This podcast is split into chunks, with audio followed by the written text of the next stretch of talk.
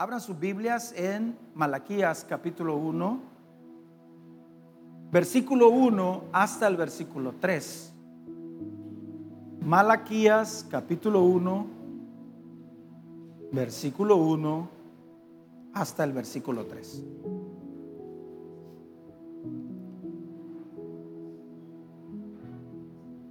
Malaquías es el último libro del Antiguo Testamento, por si lo anda buscando. Dice la Biblia, profecía de la palabra de Jehová contra Israel por medio de Malaquías. Verso 2. Yo os he amado, dice Jehová, y dijisteis, ¿en qué nos amaste?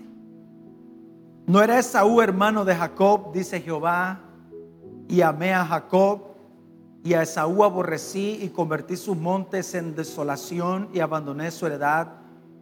Para los chacales del desierto. Vamos a orar, Padre, te damos gracias. Gracias porque tú eres bueno, Señor. Gracias por este nuevo día, Señor. Gracias por tus misericordias, Señor. Nuevas son cada mañana. Te rogamos, Señor amado, que nuestro corazón sea abierto, Señor, por tu bendita palabra y podamos ser transformados en nuestra manera de pensar y en nuestra manera de vivir. Te lo rogamos en el nombre de Jesús. Amén y amén. Cada vez que nosotros, por lo menos la mayoría de los cristianos, escuchamos hablar de Malaquías, siempre lo asociamos con el diezmo, por el famoso versículo, trae todos los diezmos al alfolí, y bueno, que usted ya conoce. Pero la realidad es que este libro, en este libro destacan dos palabras, y es la palabra honra y la palabra temor.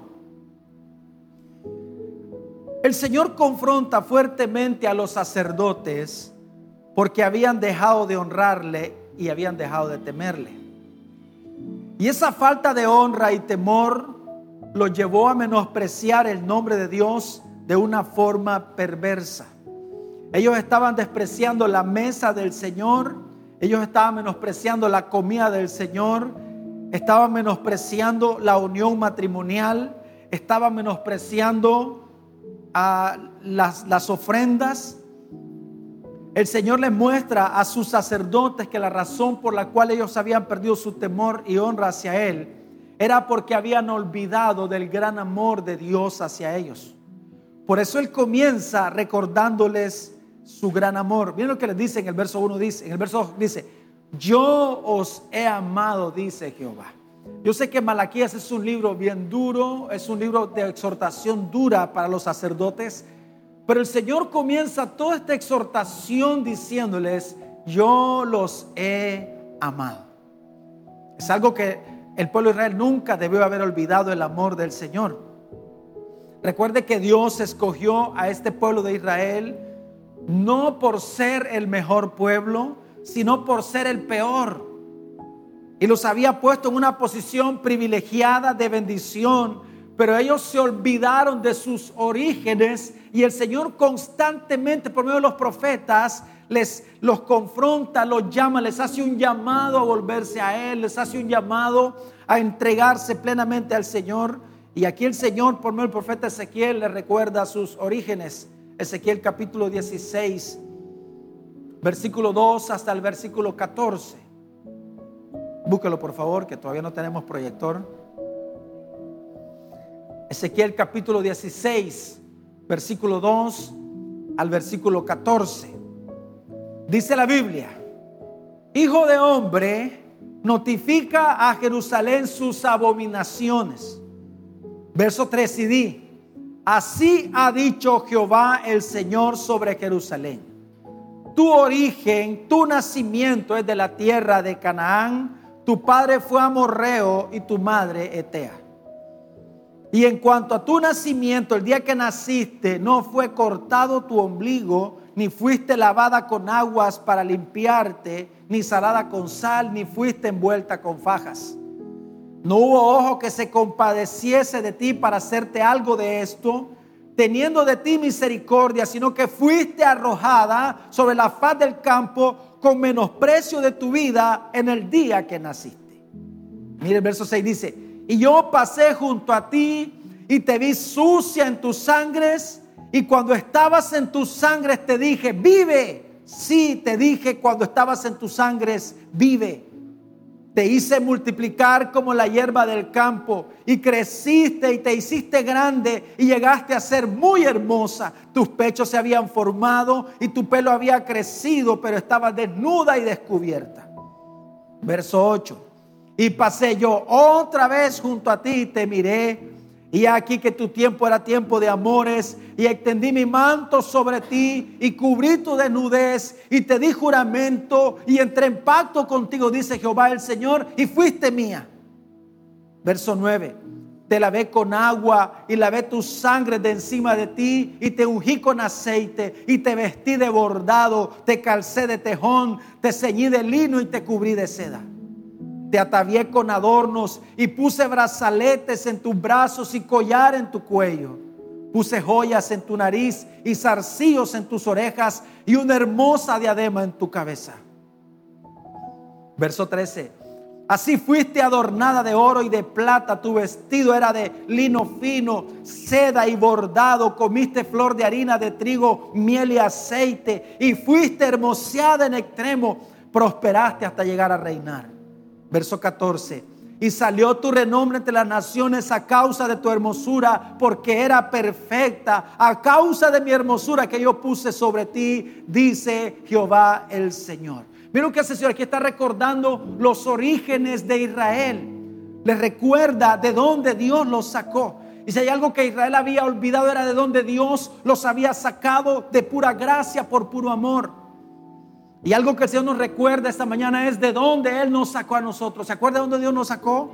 Desgraciadamente nos olvidamos constantemente de dónde Dios nos sacó, que la Biblia dice que lo vil y menospreciado escogió el Señor, no escogió lo mejor ni a lo más sabio. ¿Cómo podría ser posible que Israel se haya olvidado de su origen? ¿Cómo es posible que estuvieran despreciando a aquel que se humilló para ver la condición en la que ellos estaban? Esta última exhortación de parte de Dios está revestida de tristeza. Hablamos de, eh, eh, de Malaquías. Pues esta sería la última vez que Dios les hablaría. La voz de Dios no se volvió a escuchar por más de 400 años. La última vez que Dios habló fue esa confrontación terrible para los sacerdotes. Y después hubo más de 400 años de silencio de parte de Dios, porque el pecado de Israel se hizo intolerable delante de Dios. Dios vuelve a hablar hasta la aparición de Juan el Bautista. Uno, cuando uno lee las escrituras, todas las cosas poderosas que Dios hizo con este pueblo y vemos cómo ellos le pagaron a Dios. Cuando yo veo eso, la verdad que la actitud de los judíos me molesta y me molesta mucho. Pero después me doy cuenta que yo también tengo actitudes de menosprecio hacia Dios. Me doy cuenta que muchas veces en nada soy diferente al pueblo de Israel. No sé si a usted le pasa eso. Y todo esto es motivado porque simplemente nos olvidamos del amor tan grande con, el que Dios nos ama a cada uno de nosotros, sus hijos. ¿Cuántos son hijos de Dios? Dios ama, ama profundamente a sus hijos. Entendemos que Dios no ama a todos con ese amor especial y con ese favor especial, sino que el amor de Dios es para sus hijos, para usted y para mí. Pero nos olvidamos, por eso el Señor siempre nos confronta, pero antes de confrontar dice, yo os he amado, dice el Señor. Mire Jeremías capítulo 31, versículo 3.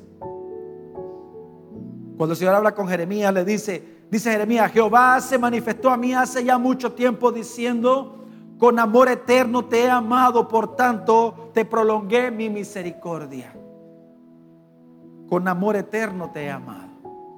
Eso es algo que uno nunca debe de olvidar. El Señor nos ha amado con un amor eterno. Amén. Amor eterno. ¿Y cómo sé yo que el Señor me ama con amor eterno? Pues por la sencilla razón de que la Biblia dice que cada mañana el Señor renueva sus misericordias para nosotros. El hecho de que todavía estemos vivos, usted y yo, se muestra del grandioso y glorioso amor del Señor. Amén. Dice Oseas capítulo 14, versículo 4 yo sanaré su rebelión, los amaré de pura gracia. ¿Cómo nos ama el Señor? ¿De qué? De pura gracia. O sea que el Señor nos ama sin nosotros merecerlo. Romanos 5.8 dice, mas Dios muestra su amor para con nosotros en que siendo aún pecadores, Cristo murió por nosotros. Primera de Juan 3.1 dice, miren lo grande que es el amor que el Padre nos ha mostrado hasta llegar a ser posible que seamos llamados hijos de Dios. Y eso es lo que de verdad somos. Por eso la gente del mundo no nos conoce, pues el mundo no conoce a Dios. La razón por la cual nos podemos llamar hijos de Dios es por el gran amor del Padre. Amén. Por eso somos hijos de Dios, por el gran amor del Padre. Primera de Juan capítulo 4 versículo 10. Anótelo, dice la Biblia. En esto consiste el amor. No en que nosotros hayamos amado a Dios, sino en que Él nos amó a nosotros y envió a su Hijo en propiciación por nuestros pecados. Qué tremendo ese versículo. En esto consiste el amor, no en que nosotros hayamos amado a Dios, sino en que Él nos amó a nosotros. Dice la Biblia también, nosotros le amamos porque Él nos amó primero. Nunca debemos de olvidar el amor de Dios, porque el olvidarnos del amor de Dios es lo que nos hace que nosotros pequemos contra su amor y entristezcamos el corazón de Dios. Por nuestro pecado contristamos al Espíritu Santo, por nuestras prácticas de pecado apagamos al Espíritu Santo en nosotros, pecamos contra el bendito, contra el glorioso amor de Dios, ese amor inmerecido que tiene para cada uno de nosotros. Israel había pecado contra el amor de Dios, por eso el Señor confronta a sus sacerdotes. Y una de las, mire, hay algo con lo que nosotros siempre vamos a lidiar constantemente y es con las mentiras de Satanás. Que Él nos hace creer que Dios nos ama, que Dios se ha olvidado de nosotros. Por eso necesitamos llenar nuestro corazón de la palabra del Señor y entender que el Señor nos ama con amor eterno, que no ha habido un momento de la historia en el cual Dios nos haya dejado de amar, ni habrá un momento en la historia en el cual Dios dejará de amarnos. Él nos ha amado con amor eterno. Por lo tanto, te prolongué mi misericordia. Cada mañana son nuevas sus misericordias. Sin embargo, para nosotros, hermanos, es tan fácil dudar del amor de Dios cuando estamos atravesando situaciones difíciles en nuestra vida, cuando hay enfermedad, cuando hay tiempos de escasez, cuando hay conflictos en el matrimonio, conflictos en la familia, conflictos en el ministerio. Pero si de verdad nosotros cada día conocemos más este atributo de Dios, me refiero al amor de Dios, nos daríamos cuenta que todo lo que ocurre a nuestro alrededor ocurre porque su amor es santo, porque Dios es bueno, ocurre porque la Biblia dice eh, en, Proverbios, fieles son las heridas del que ama, dice la Biblia. Y todo lo que Dios provoque en nuestra vida, permite en nuestra vida, es por amor. El Señor, hermanos, no permitirá que nosotros derramemos una lágrima que no sea necesaria. Amén por su amor. Pues es que cuando hablamos de la disciplina, Dios dice que a quien Dios ama, disciplina y a quien Dios toma por hijo, ¿qué hace? Castiga, dice la palabra del Señor. Pero tenemos la tendencia de olvidarnos del amor de Dios. Por eso Israel se corrompió, por eso Israel hizo cosas terribles, porque se olvidaron de su origen, se olvidaron de Dios, donde Dios los sacó, se olvidaron que no estaban ahí por sus méritos. No estamos aquí por nuestros méritos, estamos aquí por los méritos de Cristo. Por los méritos de Cristo. Por eso el Señor espera que yo también corresponda a su amor. El Señor espera que yo también le ame a Él. Por eso es que el más grande mandamiento, ¿cuál es? Amarás al Señor tu Dios con todo tu corazón y con toda tu mente y con toda tu alma y con todas tus fuerzas.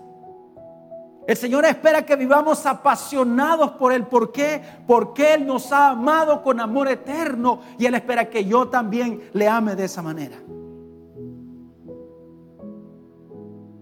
Nunca debemos de olvidarnos que el Calvario es la demostración suprema del amor divino porque de tal manera amó Dios al mundo que envió a su Hijo unigénito para que todo aquel que crea no se pierda, mas tenga vida eterna. Siempre que estemos tentados a dudar de su amor, recordemos el Calvario. Este es un motivo suficiente para confiar en Dios y para soportar con paciencia todas las aflicciones y tribulaciones que podamos atravesar en nuestra vida. Porque nunca nadie sufrirá ni ha sufrido como sufrió Cristo. Nadie. Y sin embargo Jesús era el amado del Padre de quien, quien el Padre dijo, este es mi Hijo amado en quien tengo complacencia. Quiero que entienda, Dios no se complace en nadie más que en su Hijo, en Jesús. Jesús es su complacencia. Y si el Señor nos ve a nosotros con complacencia, no es por nosotros, es porque Cristo habita en nosotros. Si, fuese posible quitar al Hijo de entre nosotros, la complacencia de Dios hacia nosotros se terminaría, la gracia de Dios hacia nosotros se terminaría, pero gloria a Dios porque su Hijo habita en nosotros y nunca será de nosotros. Amén. Entonces Cristo era el amado del Padre y aún así no estuvo exento de pobreza, no estuvo exento de afrenta y de persecución, sufrió hambre y sed y seguramente aunque sufrió la cruz, jamás dudó del amor del Padre. Por eso si usted y yo somos hijos de Dios, nunca dudemos del amor de nuestro Padre. Amén. Porque recuerde que el amor de Dios no es una emoción. No es que Dios, es que si pasa algo malo en mi vida es porque Dios no me ama. No. Nada malo le ocurre a los hijos de Dios, hermanos, entendamos, porque los que aman a Dios. ¿Y quiénes son los que aman a Dios? Pues los que aman a Dios son los que saben que Dios les ama, porque nosotros le amamos a Él, porque Él nos amó primero. No es posible que alguien ame a Dios si no se sabe amado por Dios. Y sabemos que a los que aman a Dios, ¿qué dice la Biblia? Todas las cosas les ayudan para bien. Usted ve a través de la historia de la Biblia la providencia de Dios. Usted ve cómo el Señor Todas las cosas que ocurrieron en la vida de sus hijos siempre les ayudaron para bien. Véalo a través de la historia. Véalo a través de la historia. Ve a José, ve a Moisés, ve a Abraham, ve a todos los hombres de la historia que pasaron situaciones difíciles, pero todas las cosas siempre les ayudaron para bien. ¿Sabe por qué? Porque amaban a Dios, porque sabían que Dios les amaba a ellos.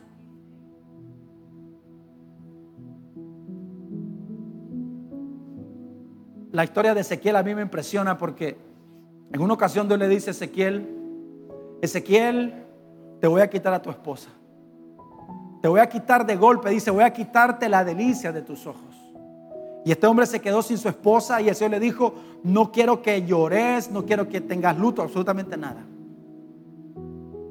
Usted se imagina y, y poder seguir amando al Señor después de eso es solamente cuando entendemos que son fieles las heridas del que ama y que todo lo que Dios permite en nuestra vida tiene una bendita razón y no podemos entender la mente profunda y omnisciente de Dios, pero necesitamos confiar en el Señor. Amén. El Señor no espera que yo lo entienda, el Señor espera que yo confíe en Él. Que yo confíe en su amor. Amén. No importa las situaciones adversas que nosotros atravesamos, si nosotros confiamos en, su amor, si nosotros creemos en su amor, entonces seremos cristianos firmes, hermanos. Por eso hay muchos cristianos llorando en los rincones que con cosas sencillas son apartados del Señor, se van de las congregaciones, se enojan contra Dios, le atribuyen despropósito a Dios. ¿Sabe por qué? Porque no creen en el amor de Dios.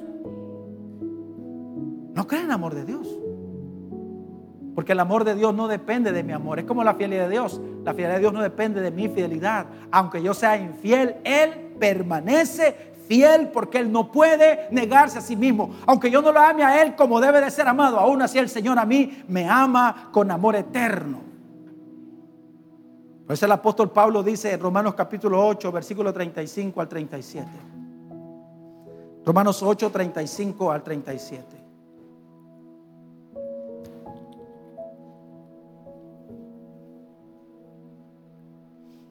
¿Quién nos separará del amor de Cristo? ¿Tribulación o angustia o persecución o hambre o desnudez o peligro o espada? Verso 36, como está escrito, por causa de ti somos muertos todo el tiempo, somos contados como ovejas de matadero antes en todas estas cosas que somos, dice la Biblia, somos más que vencedores. ¿Por medio de quién? De aquel que nos amó. Y esa es la parte más importante, saber que, que el Señor nos ama. Antes en estas cosas somos más que vencedores por medio de aquel que nos amó. Sea que Él permite tribulaciones, Él permite aflicciones, Él permite angustia, pero nunca debemos de olvidar que todo lo que Dios permite lo hace con una bendita razón.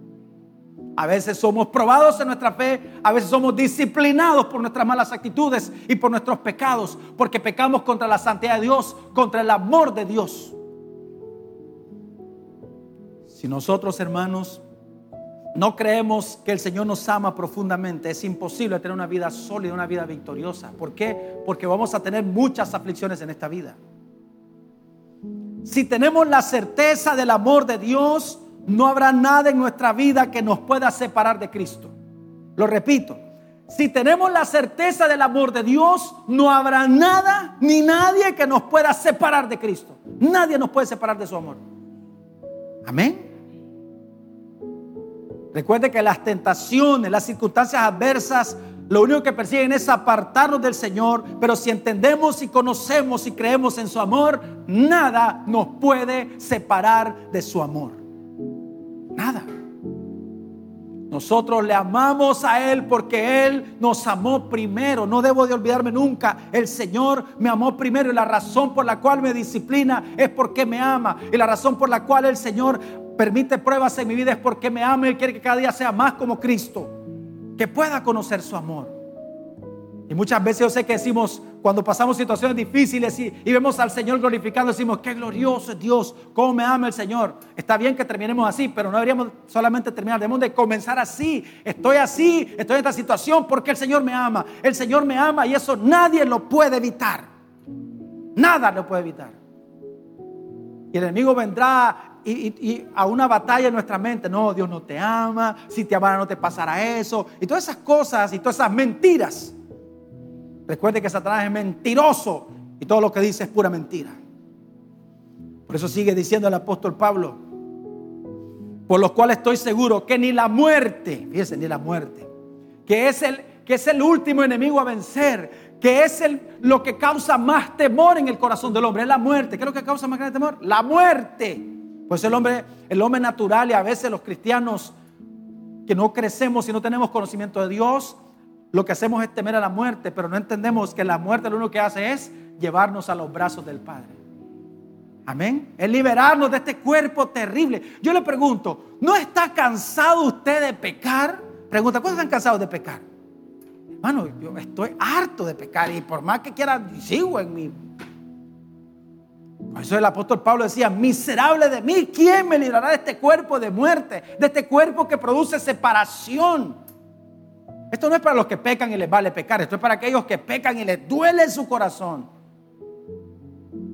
Que saben que lo único que librará de este cuerpo de pecado es la muerte. Por eso el apóstol Pablo dice, por lo cual estoy seguro que ni la muerte ni la vida, o sea, ni, ni, el, ni el día a día, o sea, ni lo que vivimos cada día, ni ángeles, ni principados, ni potestades, ni lo presente, ni lo porvenir. Fíjese, una vez más dice, ni la muerte, ni la vida, ni ángeles, ni principados, ni potestad, o sea, ni el enemigo, no importa las mentiras de él, no vamos a creer sus mentiras, porque el que cree la verdad de Dios nunca cree la mentira de Satanás, porque no hay lugar para dos cosas en el corazón, o creemos la verdad de Dios o la mentira de Satanás, no las dos cosas. Amén. En mi mente puede haber una batalla entre la verdad de Dios y la mentira de Satanás, pero en mi corazón solo habrá una cosa, o la verdad de Dios o la mentira del diablo. Pero mientras mi corazón esté lleno de la verdad de Dios, ni principados ni potestades, absolutamente nada me apartará del amor de Dios. Ni lo presente, ni lo porvenir. O sea, no hay temor al futuro. ¿Por qué? Porque el Señor ya está en el futuro. Además, nuestro futuro es un futuro glorioso, porque en el futuro estaremos con el Señor. Póngase a pensar, imagínense, de aquí a 20 años. ¿Qué va a pasar de aquí a 20 años? Quizá la gran mayoría ni vamos a estar aquí. Si el Señor viene antes, gloria a Dios. El Señor ya nos está esperando. Él dijo, voy pues a preparar lugar para ustedes, para que donde yo estoy, ustedes también estén. ¿Y cómo vamos a estar con el Señor? En este cuerpo no podemos. ¿Cuántos quieren estar con el Señor? Pero no nos queremos morir. Qué locura, ¿verdad? Pero bueno. Ni lo alto, ni lo profundo, ni ninguna otra cosa creada nos podrá separar del amor de Dios que es en Cristo Jesús, Señor nuestro.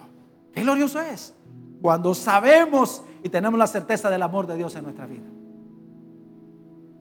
Necesitamos orar cada día, Señor, yo quiero conocer tu amor. Ese es mi oración, Señor, yo quiero conocer tu amor, porque si yo conozco tu amor, entonces yo también te voy a amar. Porque le dice que nosotros le amamos porque Él nos amó primero. Y cuando vamos a las escrituras, no hay otra forma en la cual nosotros podemos conocer el amor de Dios sino a través de la palabra de Dios. Es que las cartas que nosotros encontramos son las cartas de amor del Señor hacia su pueblo. Pero hay gente que prefiere leer poemas de Pablo Neruda y cartas de amor. No, lea las cartas de amor del Señor para usted. Ahí está, las cartas del apóstol Pablo, las cartas del apóstol Pedro, Apocalipsis, una carta de amor para nosotros. Amén. Es una carta de amor. Donde muestra la iglesia en, el capítulo 4 en el cielo adorando al Señor, hermano, glorioso. Los 24 años diciendo, santo, santo, santo. Pero claro, si no meditamos en su palabra, ¿cómo vamos a creer en su amor?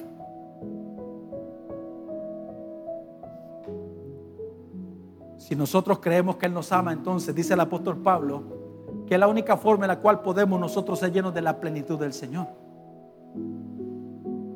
Por eso no se trata de cuánto tiempo y, la antigüedad que tenemos en el Evangelio, sino realmente cuánto meditamos en la palabra del Señor. Porque esto no es un asunto de antigüedad. Amén. Hay gente que cree que no, yo tengo más derecho porque tengo 30 años. ¿Qué derecho ni qué nada? Aquí no es antigüedad. No es un asunto de antigüedad.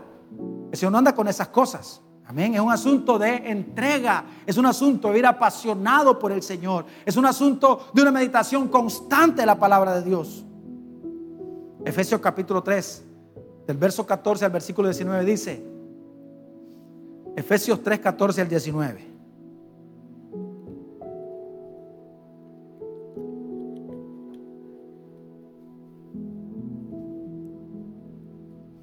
Por esta causa, doblo mis rodillas ante el Padre nuestro Señor Jesucristo, de quien toma nombre toda familia en los cielos y en la tierra, para que os dé, conforme a la riqueza de su gloria, el ser fortalecidos con poder en el hombre interior por su espíritu.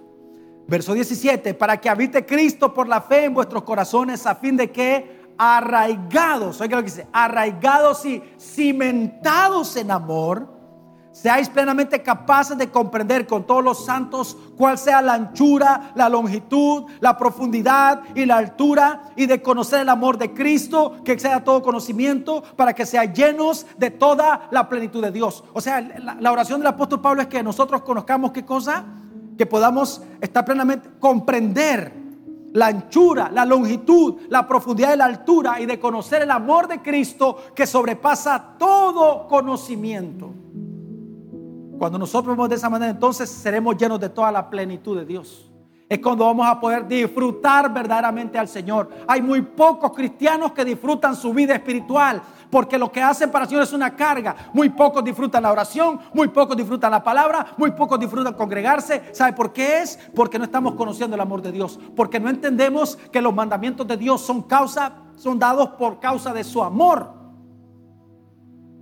Porque el Señor quiere bendecirnos, el Señor quiere que cada día seamos como Cristo y por eso nos da sus benditos mandamientos.